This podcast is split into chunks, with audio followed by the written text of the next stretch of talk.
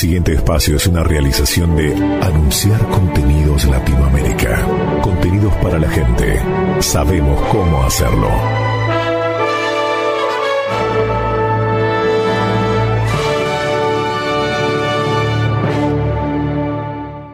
Anunciar Contenidos Latinoamérica presenta Maratón, el Alfa y la Omega. Emisión especial, mil programas.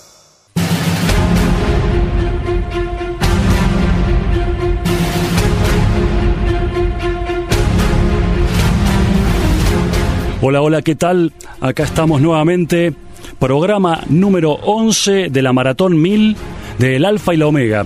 Hoy tenemos un programa especial. En esta primera parte vamos a hablar de batallas que hicieron historia. Y en la segunda parte van a tener una sorpresa, después vamos a ver si lo anunciamos con Ignacio Businski. Eh, batallas que han hecho historia, ¿qué podemos decir para introducirnos en, en la temática? No es eh, para despreciar en los cofres de la historia el tema de las batallas. ¿Por qué? Porque muchas han marcado el fin de una civilización o la supervivencia de una cultura o la supervivencia de un pueblo, de una lengua, de un grupo humano en la historia de la humanidad, en esa historia que tiene cientos de miles de años y, y, cantidades, cantidades de enfrentamientos, que muchos han terminado en la guerra, ese hecho desafortunado de la humanidad, pero que muchas veces, a pesar de ser tan triste, el dolor, el sufrimiento, la pérdida, la muerte, la sangre derramada, termina teniendo significación en la supervivencia de las culturas, en la supervivencia de la forma de ser de diferentes grupos humanos. Podríamos citar un poco al azar, ¿no? Eh, algunas batallas legendarias o históricas. Por ejemplo, la batalla de Lepanto, eh, de allí nos viene un conocido, digamos, eh, maestro de la literatura española, ¿no? que nos llega como el manco de Lepanto. Estamos hablando de don Miguel de Cervantes Saavedra, que era soldado, peleó en Lepanto y por una herida de disparo en la mano izquierda que le quedó inutilizada, se ganó ese apodo. Sabemos, por supuesto, que nos legó, al haber sobrevivido esa batalla legendaria, la maravillosa obra Don Quijote de la Mancha.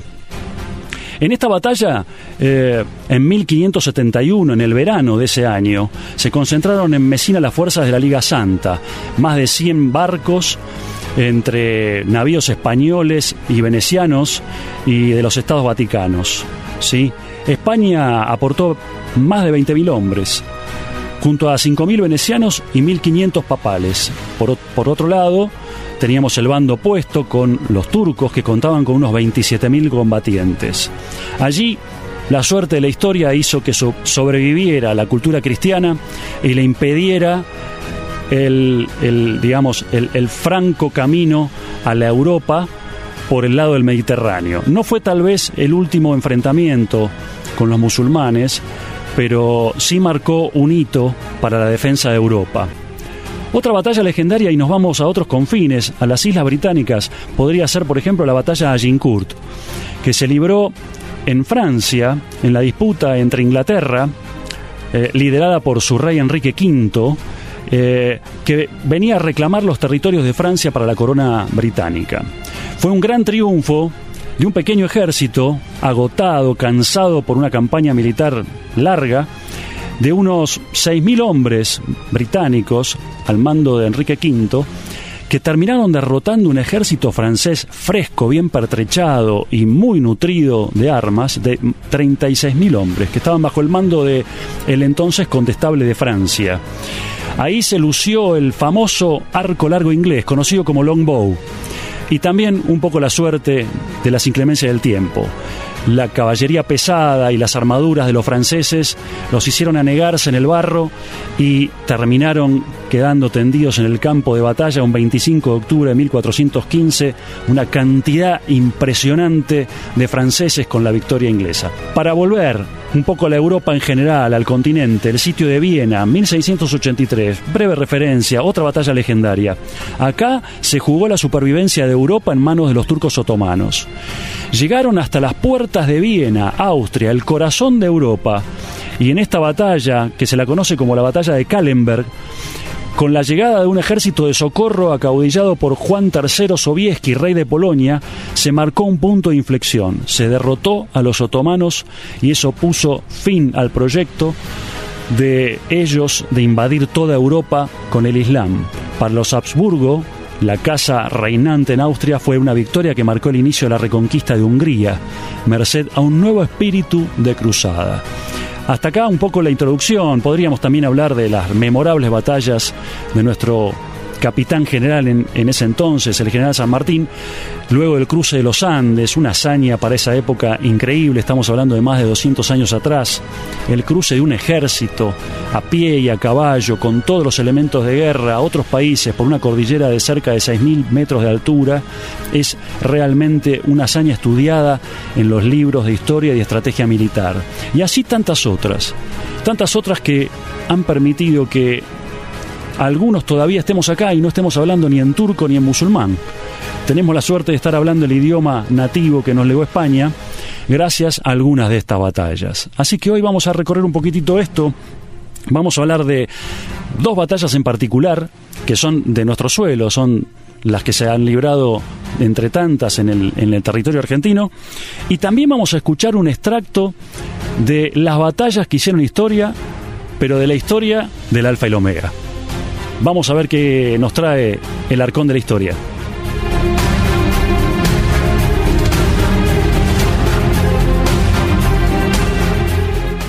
Estás escuchando Maratón, el Alfa y la Omega. Emisión especial, mil programas.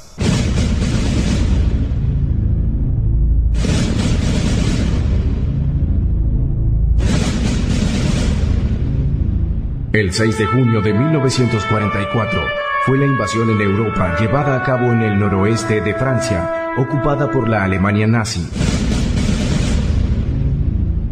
La batalla de Normandía, denominada en clave Operación Overlord, fue el desembarco ejecutado por las fuerzas aliadas y se concentró en desembarcar en Europa un ejército de 250.000 hombres y unos 50.000 vehículos y maquinaria de guerra que después de liberar Francia llegaría hasta el mismo corazón del Tercer Reich.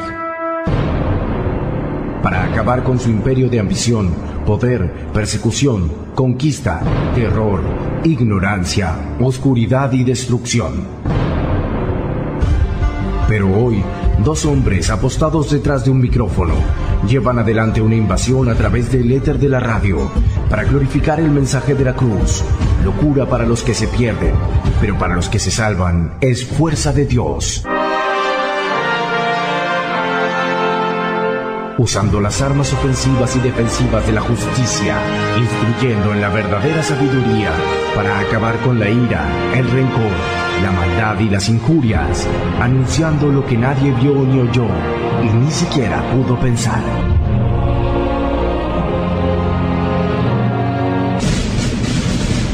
Llevan adelante esta misión revestidos con la armadura de Dios, ceñidos con el cinturón de la verdad y vistiendo la justicia como coraza. Tienen en sus manos el escudo de la fe para apagar todas las flechas encendidas del maligno, protegiendo sus cabezas con el casco de la salvación, empuñando la espada del Espíritu, que es la palabra de Dios.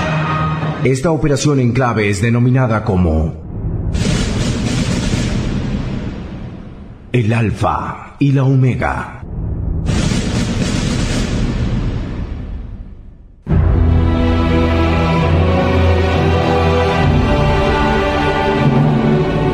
Anunciar Contenidos Latinoamérica presenta Batallas que hicieron historia.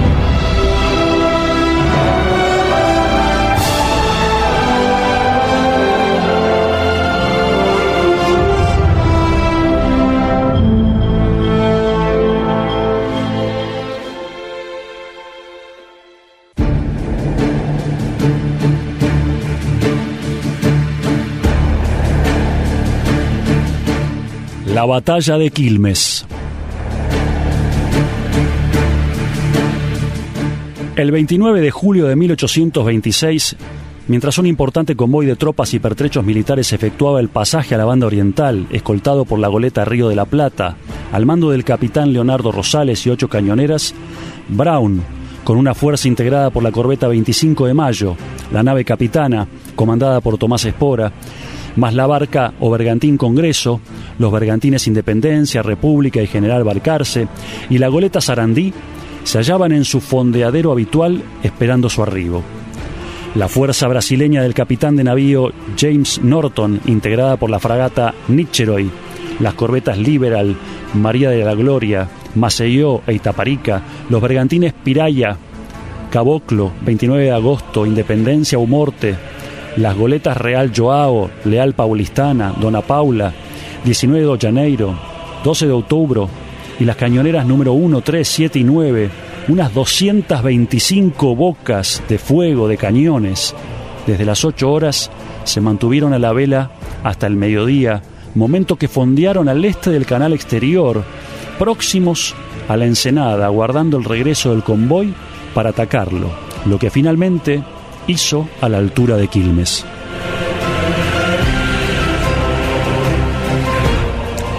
Dos horas después de avistado el enemigo había sonado el estampido del cañón en la 25 de mayo, para convocar a su puesto de combate a los que estaban en tierra, no demorando en embarcarse entonces el almirante Brown con algunos de sus oficiales en la nave capitana. Nuestra escuadra contaba con apenas 15 naves de guerra, de las cuales 8 eran cañoneras y tenían un solo cañón fijo en proa. Había que apuntar con el barco enfilando al enemigo, con un total de bocas de fuego en la pequeña escuadra que no excedía de 120. Oído el cañoneo por Brown, marchó a la zona del combate. Hizo su señal de es preferible irse a pique que rendir el pabellón y enfrentó a un enemigo que lo triplicaba en potencia de fuego, trabándose la lucha al atardecer del 29 y continuando durante las primeras horas de la noche para reanudarse al amanecer del siguiente día. Desde la 25 de mayo al comando de Tomás Espora, Brown inició la maniobra de ataque sobre el final de la línea de los buques imperiales comprobando que algunas de sus naves se quedaban rezagadas, mientras que otras, por indecisión de sus comandantes, ante la imponente magnitud de la fuerza enemiga, se abren de la formación cobardemente. Seguida únicamente por la pequeña goleta Río de la Plata al mando de Rosales, cortó a bala rasa la línea enemiga. En el combate se varó la 25 de mayo en el río, convirtiéndose en el blanco principal de la flota brasilera. El primer combate duró más de tres horas. Al finalizar la acción, la 25 de mayo presentaba más de 30 rumbos en el casco y 40 bajas en cubierta. En cuanto a la habiéndose quedado sin sacas de pólvora, la tripulación utilizó las mangas de sus chaquetas y las piernas de sus pantalones para con pólvora a granel fabricar más. La acción de la Río motivó que Brown exclamara, aquel muchacho sabe pelear con su gaviota.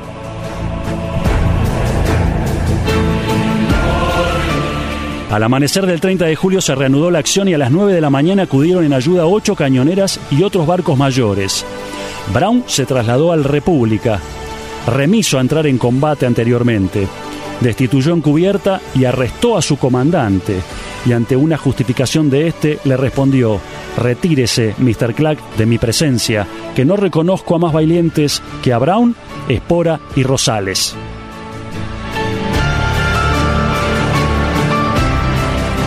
Reorganizada la línea republicana ante el temor de quedar varados por la bajante, la escuadra brasileña se retira y las naves argentinas remorcadas la 25 de mayo, empavesadas como en días de gala, regresaron al puerto de Buenos Aires.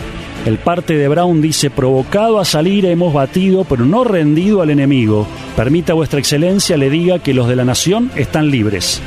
Me es sensible asegurar que son muchos los muertos y heridos, y entre los últimos, mi bravo capitán Espora. La 25 de mayo está completamente destrozada. Las bajas propias fueron 18 muertos y 35 heridos graves, sin conocerse las del Brasil.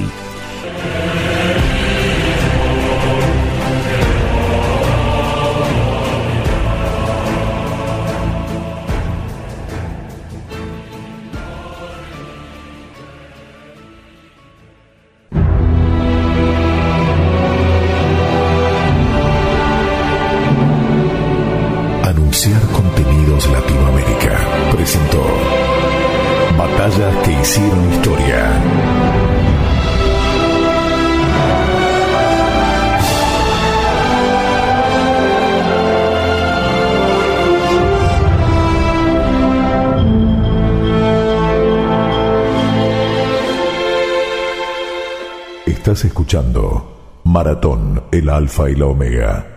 Emisión especial, mil programas. Oh, in the heat of the night, yeah, when things ain't going right. No, no, no, no, no, no, you will remember me. I came along Estamos escuchando Above the Clouds. Es una canción del grupo británico Elo, publicado en el álbum de estudio A New World Record en 1976. Dale, mago, subir un poquito, dale.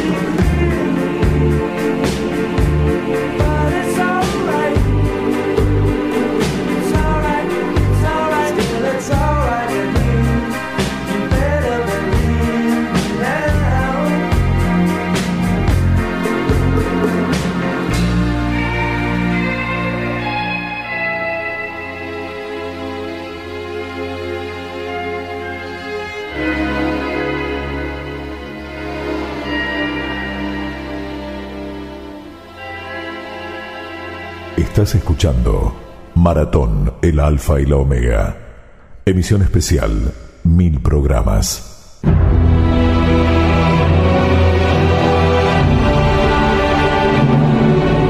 Anunciar Contenidos Latinoamérica presenta Batallas que hicieron historia.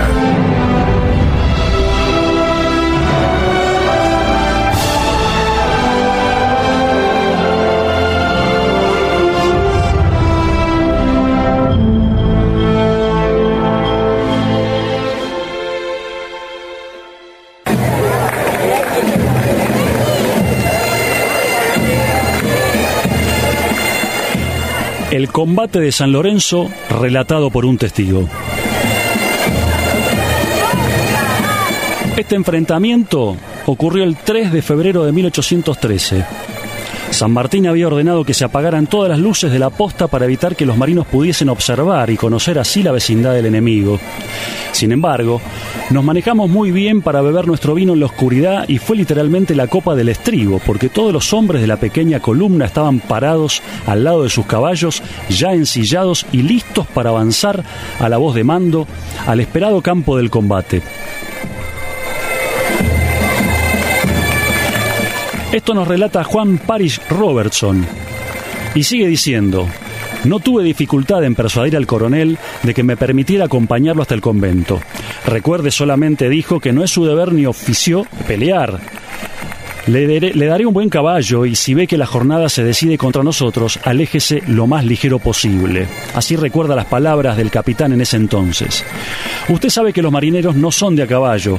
A este consejo prometí sujetarme y aceptando su delicada oferta de un caballo excelente y estimando debidamente su consideración hacia mí, cabalgué al costado de San Martín, cuando marchaba al frente de sus hombres en oscura y silenciosa falange. Justo antes de despuntar la aurora, por una tranquera en el lado del fondo de la construcción, llegamos al convento de San Lorenzo, que quedó interpuesto entre el Paraná y las tropas de Buenos Aires, y ocultos todos los movimientos a la mirada del enemigo. Los tres lados del convento visibles desde el río parecían desiertos con las ventanas cerradas y todo en el estado en que los frailes atemorizados se supondría lo habían abandonado en su fuga precipitada pocos días antes. Era en el cuarto lado y por el portón de entrada al patio y claustros que se hicieron los preparativos para la obra de muerte. Por este portón San Martín silenciosamente hizo desfilar a sus hombres y una vez que hizo entrar a los dos escuadrones en el cuadrado, me recordaron cuando las primeras luces de la mañana apenas se proyectaban en los claustros sombríos que los protegían, la banda de griegos encerrados en el interior del caballo de madera tan fatal para los destinos de Troya. El portón se cerró para que ningún transeúnte inoportuno pudiese ver lo que adentro se preparaba.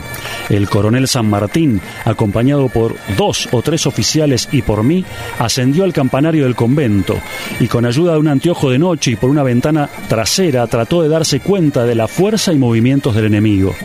Cada momento transcurrido daba prueba más clara de su intención de desembarcar y tan pronto como aclaró el día, percibimos el afanoso embarcar de sus hombres en los botes de siete barcos que componían su escuadrilla.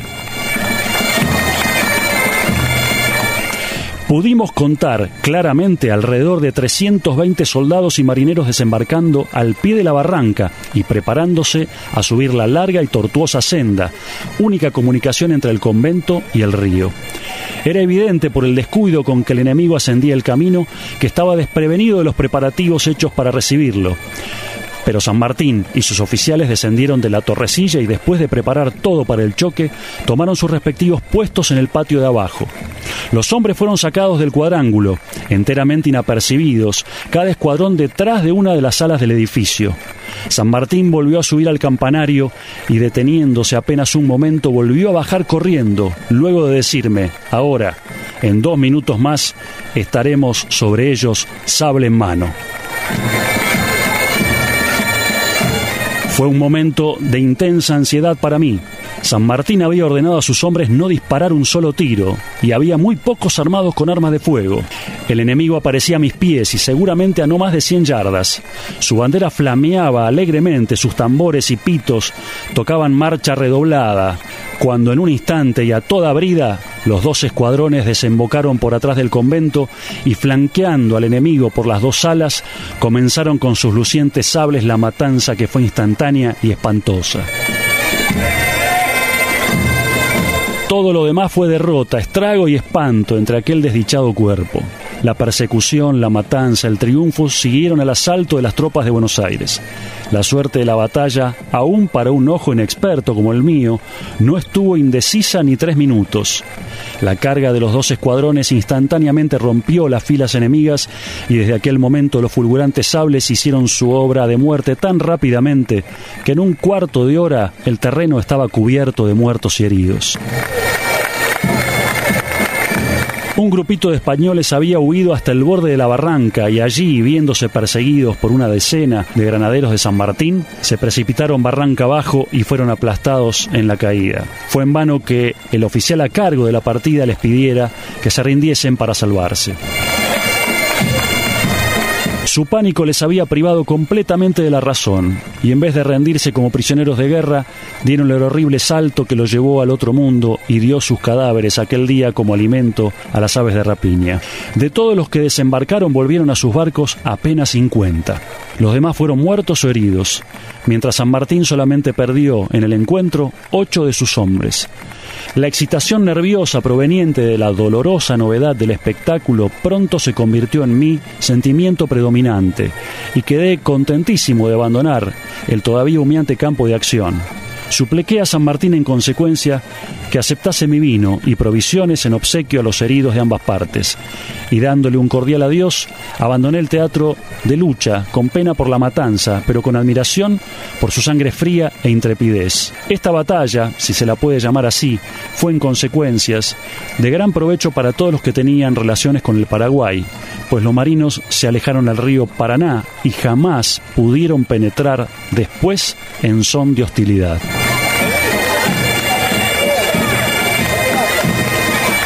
La música que escuchamos de fondo corresponde a la Marcha Real Fusilera, interpretada en este caso por la banda de gaita Ciudad de Buenos Aires, en alguna recreación histórica tiempo atrás en Buenos Aires.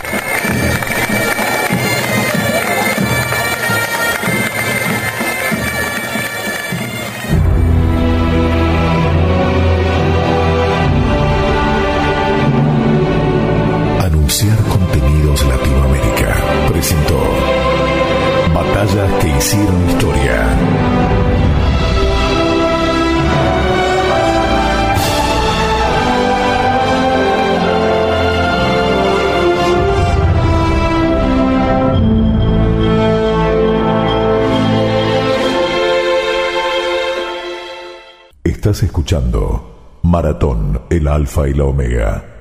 Emisión especial, mil programas.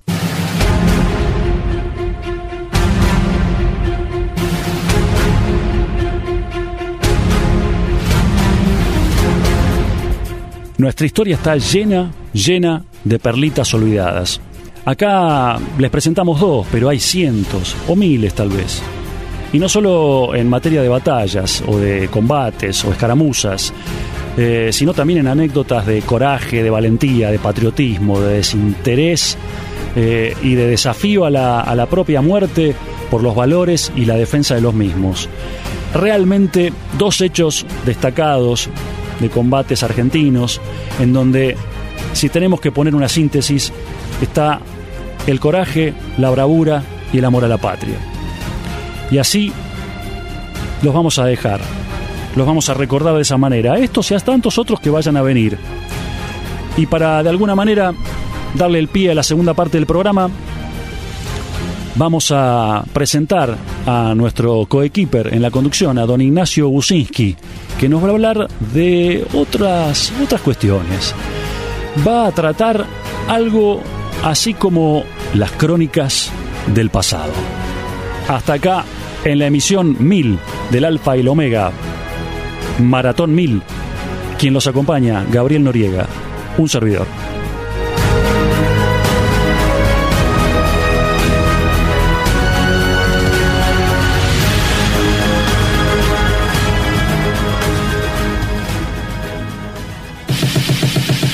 Estás en El Alfa y la Omega.